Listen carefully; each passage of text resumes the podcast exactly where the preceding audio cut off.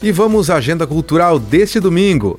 Hoje é o último dia do Festival de Pitaias, na Estrada Rio da Prata, em Piraberaba.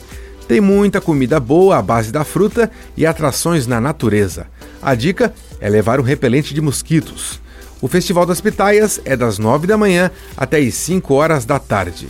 Domingo é um ótimo dia para visitar os museus de Joinville. São várias atrações e opções, todas com entrada gratuita. É só acessar o site visitejoinville.com.br e conferir.